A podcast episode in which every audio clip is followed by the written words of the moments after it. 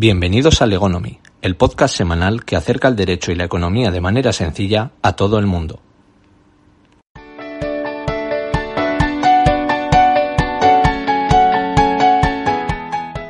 Hola, soy Álvaro López y este es el episodio número uno de Legonomy. Empezamos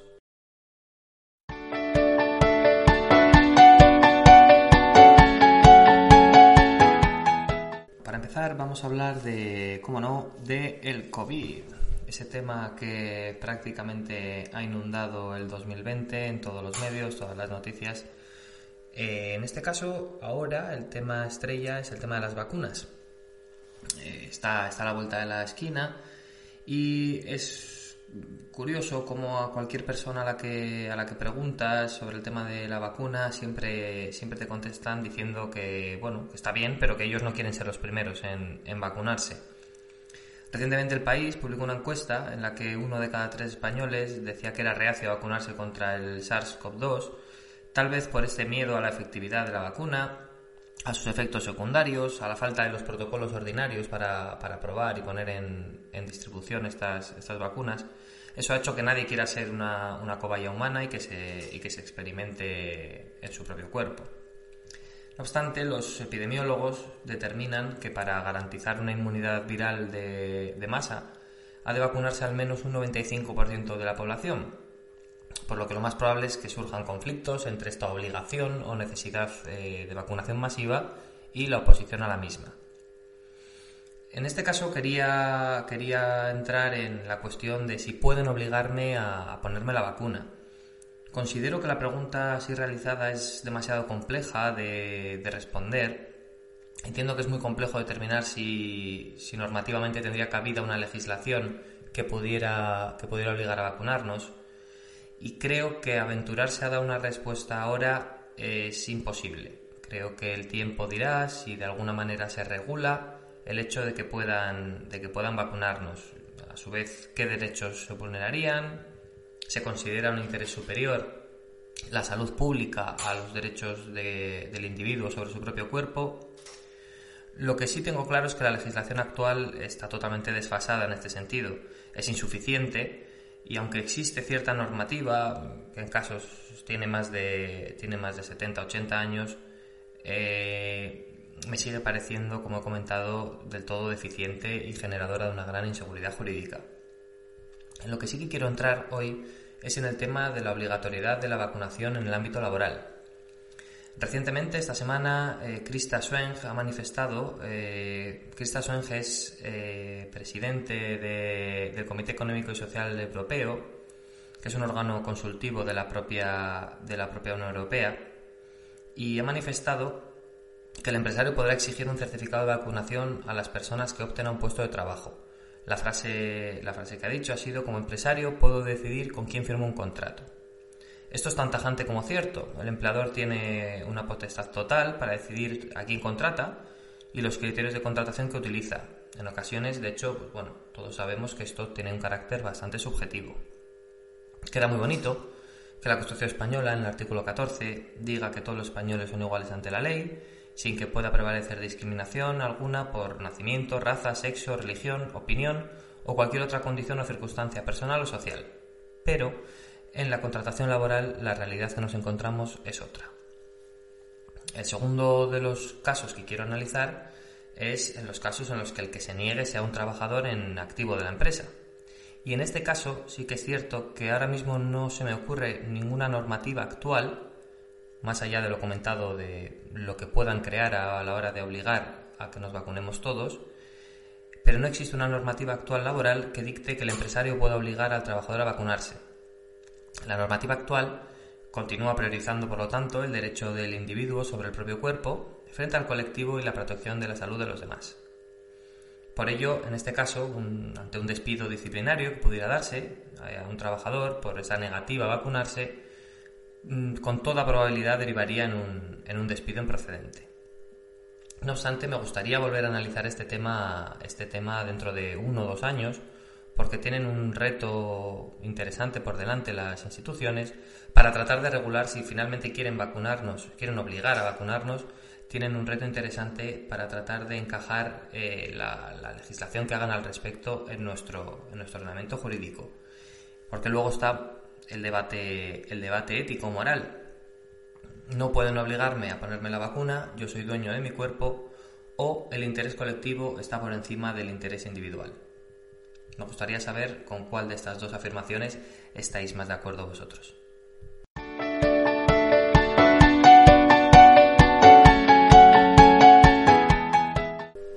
En cuanto a las noticias jurídicas de la semana, lo primero que quería era matizar eh, que en el, episodio anterior se comentaron las principales novedades de la, de ley de enjuiciamiento criminal y me escribió Amaya, una compañera, para decirme que se me había olvidado una importante, que era el tema de que bueno, se nos dispensaba a los abogados de, de llevar toga en los procesos, en los juicios penales, cosa que que se agradece, sobre todo me imagino que los compañeros de, de Almería que tienen que ponerse las togas en julio lo agradecerán y que el, acusado en vez de sentarse de sentarse abajo se sentará en el estrado al lado de su letrado.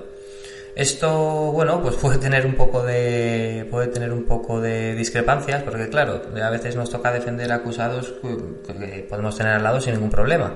Pero en otras ocasiones pues tal vez el, el acusado al que estamos defendiendo eh, nos genere, como decirlo, un poco de tensión el tenerlo, el tenerlo al lado. Pero bueno, me comentó la compañera, que le agradezco desde aquí, y lo voy a, lo voy a mencionar. Otra de las, de las noticias jurídicas de la semana ha sido que el Observatorio de la Justicia ha publicado datos, en este caso sobre, sobre divorcios, y, ha habido un aumento del 16,6% en el tercer trimestre de 2020 con respecto al año pasado. Estos datos hay que cogerlos con pinzas porque el, segundo trimestre los juzgados estuvieron, hubo una temporada en que estuvieron suspendidos los plazos procesales y por lo tanto hubo un descenso importante de estos, de estos casos que ahora se ha visto, se ha visto incrementado. Eh, por así tener algún dato por encima, lo que es eh, los divorcios se mantienen más o menos estables desde, desde el año 2012.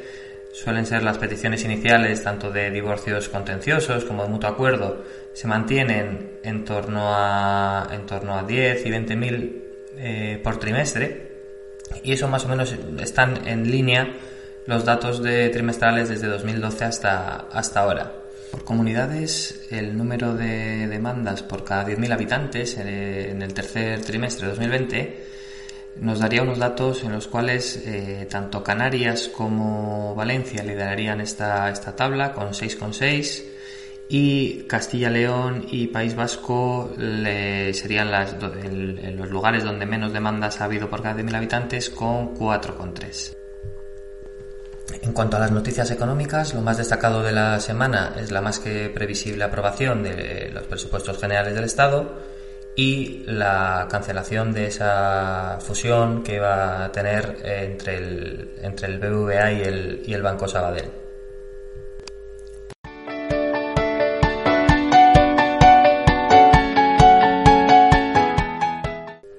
En el rincón didáctico de hoy os voy a hablar del, del interés compuesto. Warren Buffett, considerado el mejor inversor de, la historia, cuando le preguntaron a ver cuál era el secreto de su, de su éxito, dijo el, que, bueno, primero el hecho de haber nacido en Estados Unidos por las oportunidades que yo le brindaba. Segundo, el tener una genética longeva. Y tercero, el interés compuesto. Las dos primeras no podemos decidirlas por nosotros mismos, pero conocer la tercera puede ayudarnos a acercarnos a este, a este fenómeno, esta magia del interés compuesto que voy a tratar de explicaros de, manera sencilla. Como estamos en un podcast que intenta acercar la economía de manera, de manera sencilla, para que la entienda todo el mundo, no me voy a poner aquí a poner fórmulas ni a hacer definiciones teóricas de lo que es el interés compuesto. Creo que la manera más sencilla de entenderlo es con, el siguiente ejemplo. Supongamos que nosotros tenemos 100 euros que nos generan un 10% de rentabilidad anual. Estos 100 euros al finalizar el primer año serán 110 euros. Si nosotros quisiéramos recuperar los beneficios, sacaríamos 10 euros y seguiríamos teniendo 100 euros para invertir el año 2 y así sucesivamente. Sin embargo, si aplicamos la fórmula del interés compuesto y nosotros no retiramos eh, los 110 euros que tenemos a final de año, los volvemos a reinvertir el segundo año, al final del segundo año tendríamos 121 euros. Serían 110 euros más ese 10% que serían 11 euros, 121. Al, al principio del tercer año, si invirtiéramos estos 121 euros, más el 10%, serían 133,10 euros. Los 121 al principio, más los 12,10, que serían el 10% de rentabilidad. Al cabo de 30 años, la rentabilidad que tendríamos serían 1.744,94 euros. Si hubiéramos optado por retirar los beneficios de, cada año, hubiéramos eh, mantenido el capital de 100 euros y hubiéramos ganado en 30 años un total de 300 euros. Sin embargo, con la fórmula de interés compuesto, mantendríamos nuestros, nuestros 100 euros y hubiéramos ganado un total de 1.744,94 euros. También se suele utilizar un ejemplo muy sencillo para, entender lo que es la magia del, interés compuesto que es ponerse en la cuestión de que, eh, prefiere una persona, que le den, que le den 5.000 euros durante un mes de 31 días, todos los días, o que te den un céntimo que cada día dobla su valor. Obviamente, cuando os hago esta pregunta entendéis que la ideal es la segunda, pero el resultado de esto es que si nos diesen 5.000 euros todos los días durante un mes de 31 días, acabaríamos el mes con 155.000 euros.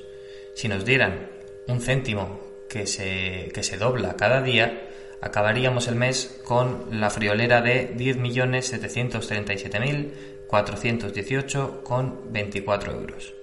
Por lo tanto, es importante entender ese concepto del interés compuesto sumado a unos periodos de tiempo medianamente considerables.